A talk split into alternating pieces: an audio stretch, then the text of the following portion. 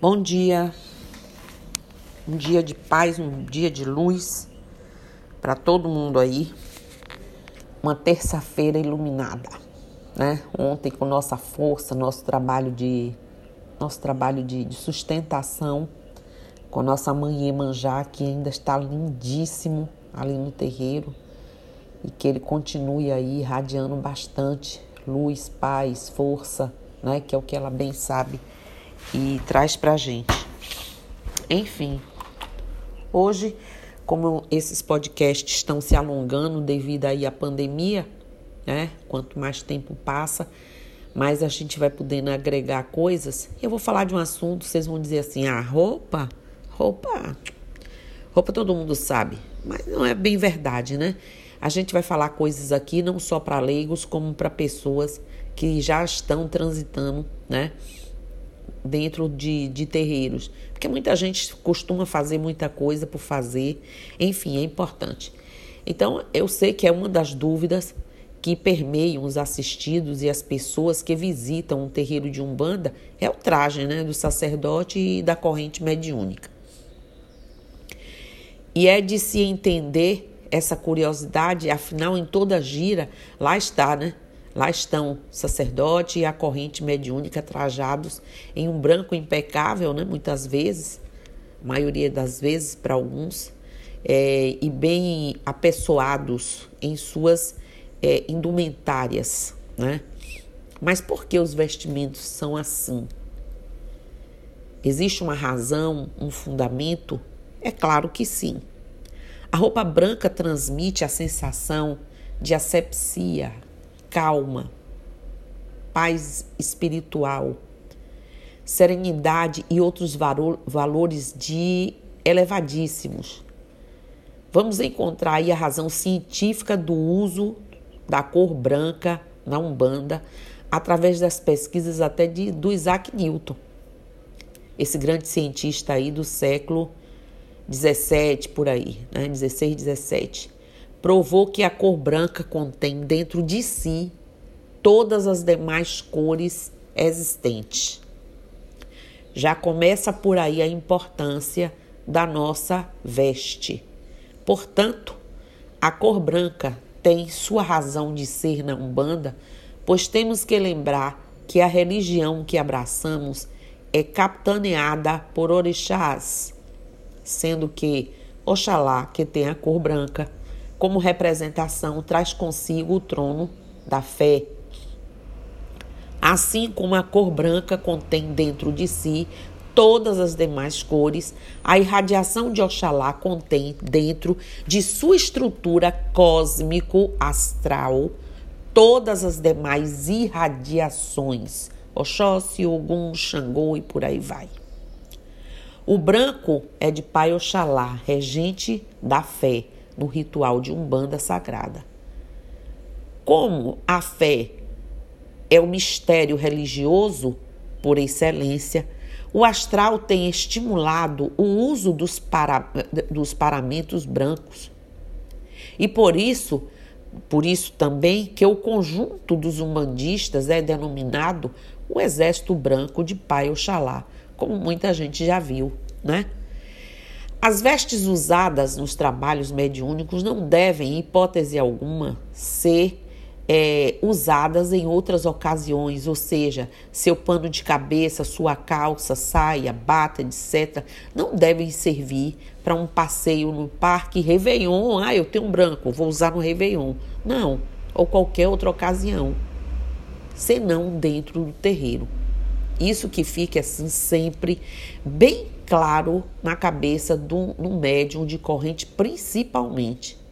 Portanto, é comum que médium, os médiums cheguem no terreiro com roupas comuns, roupas também, entretanto, devidamente escolhidas. Afinal, ele entrará nas, entrará nas instalações do terreiro para se trocar com o branco. Então, a roupa que ele se dirige ao terreiro deve também ter um critério de escolha adequada. E só nas instalações do terreiro troquem para os trajes é, brancos. Isso faz parte do respeito e a distinção entre o sagrado e o profano, com o qual cada terreiro precisa se atentar, né? Por isso, se você for a residência de um médium de umbanda que se empenha em ter essa relação com sua roupa ritualística, provavelmente verá suas vestes de terreiro separadas do guarda-roupa comum. E a roupa que o médium chega até o terreiro, por que, que ela deve também ser separada, ser prestada atenção? Se nós atentamos para os assistidos, que a forma como eles se vestem, como eles se aglomeram, como eles devam entrar, como eles devam estar diante do. Nós trabalhamos com contato, nós trabalhamos com todo tipo de obsessão, nós trabalhamos com todo tipo de despertamento, né? as obsessões sexuais são uma das mais aguçadas. Então pedimos às pessoas, e depois as pessoas não estão vindo para o parque, para o lazer, estão vindo para o solo sagrado. Então, quando você adentra o portão, né, já no perímetro de um terreiro, você deve estar devidamente vestido. Então, o médium, até chegar a vestir o branco, ele também tem que estar devidamente vestido. Não é só a assistência da casa. Não é isso? Isso que fique bem claro, né, para ir para as pessoas. Né? Mulheres vestem a calça, né, a saia com forro, sem transparência, a bata com uma blusa por baixo, sem nenhuma transparência nem decote, para que possa ter liberdade de movimentos. Os homens vestem a calça de pano grosso, não é isso? A bata comprida, com uma blusa também branca por baixo, não é isso? Até o quadril, ou abaixo do quadril, para que também tenha liberdade com seus movimentos. É sabido que nós trabalhamos e fazemos muitos movimentos. A baixa levanta são situações realmente inusitadas e a gente precisa dessa liberdade sem a preocupação se está expondo o corpo ou não. Esse não deve ser, em hipótese alguma, nosso, nossa preocupação. Né? É premissa para todo mundo andar limpo, mas essencialmente as roupas usadas no tra nos trabalhos mediúnicos devem ser higienizadas todas as vezes em que forem usadas. Dessa forma, o médium nunca vestirá algo que já tenha sido usado em outras giras, sem que essas passem por, por uma lavagem. A razão disso é que, fazendo a asepsia da indumentária, o médium consegue eliminar as energias e cargas negativas que, porventura, possam ter se hospedado aí de alguma forma, né? É comum também que algumas pessoas as defumem antes de guardá-las. Enfim, e fica aí no, no critério de cada um. Tem gente que gosta, contudo, não descartamos que isso é também uma questão de higiene extremamente necessária, já que o médium trabalha muito próximo dos assistidos. Lavar separadamente, secar e borrifar isso ao alfazema vai deixar sua roupa pronta para você entrar novamente no terreiro de uma outra vez, para um outro trabalho devidamente resguardado, salvaguardado, como realmente deve ser todas as cores em uma. O branco é assim. É a cor oficial da Umbanda. Não é só por representar a paz, mas pelo seu sentido que possui é, é, relacionado aos fundamentos da religião. Um deles é que o branco é o resultado da união de todas as cores refletidas, sugerindo como assim o que são as premissas da Umbanda, como eu já disse.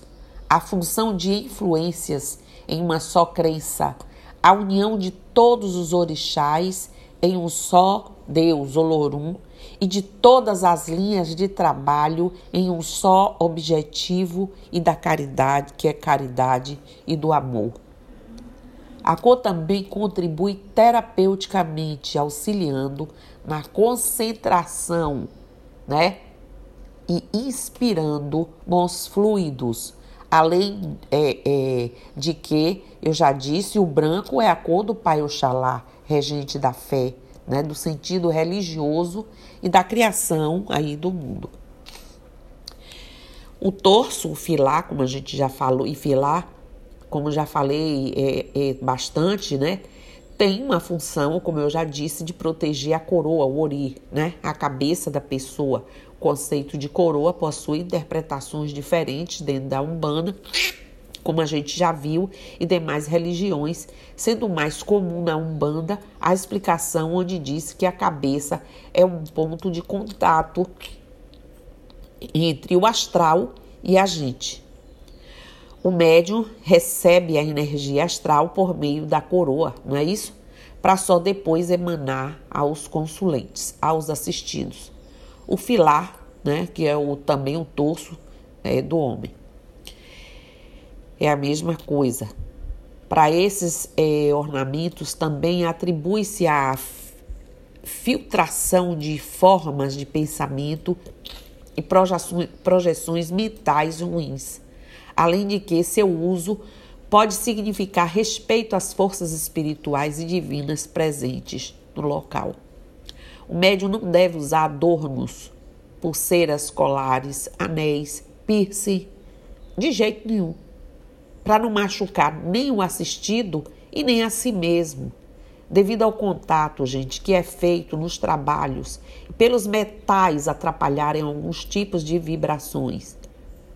É cientificamente comprovado que dentre as matérias tangíveis encontradas em nosso planeta, os metais ouro, prata, bronze, etc., constituem-se em substâncias de grande poder magnético atrativo capacidade de atrair, conduzir e ou condensar em seu corpo energias dos mais diferentes níveis e tipos.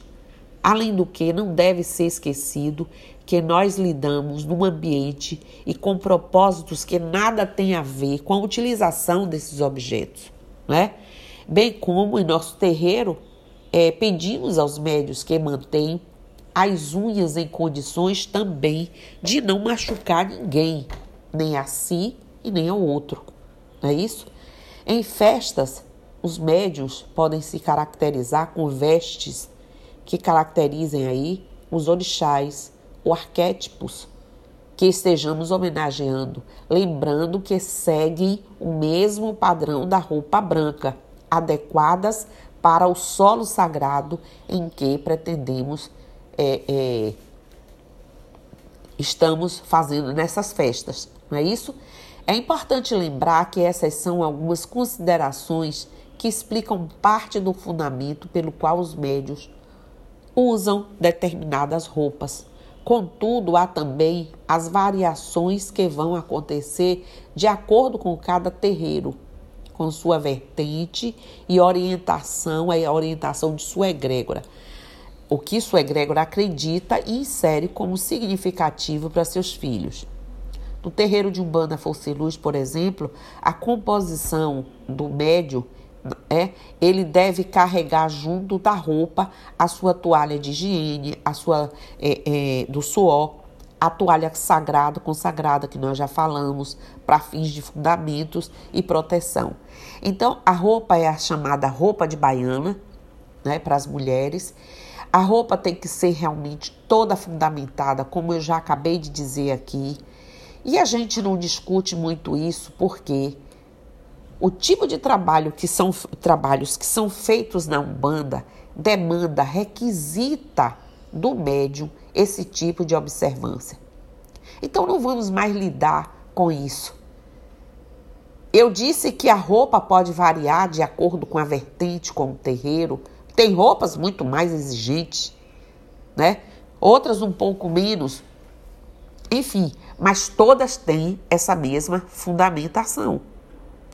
E se você não aceita, parta da premissa que se você não aceita nenhum tipo de roupa que você vai usar para trabalhar no solo sagrado e pelas razões que acabamos de explicar aqui, sinceramente, esse médium, essa pessoa, deve pensar se ela quer adentrar nessa religião.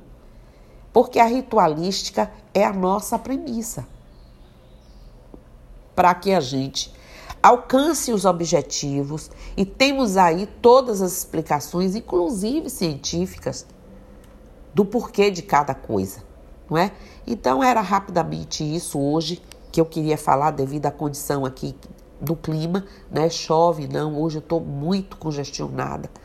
Mas era um pouco disso que eu queria deixar registrado nesses podcasts, até para complementar que eu tinha falado de torso, do filar, da toalha, complementar essa indumentária toda, para que a gente ficasse com esse material aí, para que não haja dúvida, principalmente daqueles que estão tentando ou querendo entrar para nossa religião.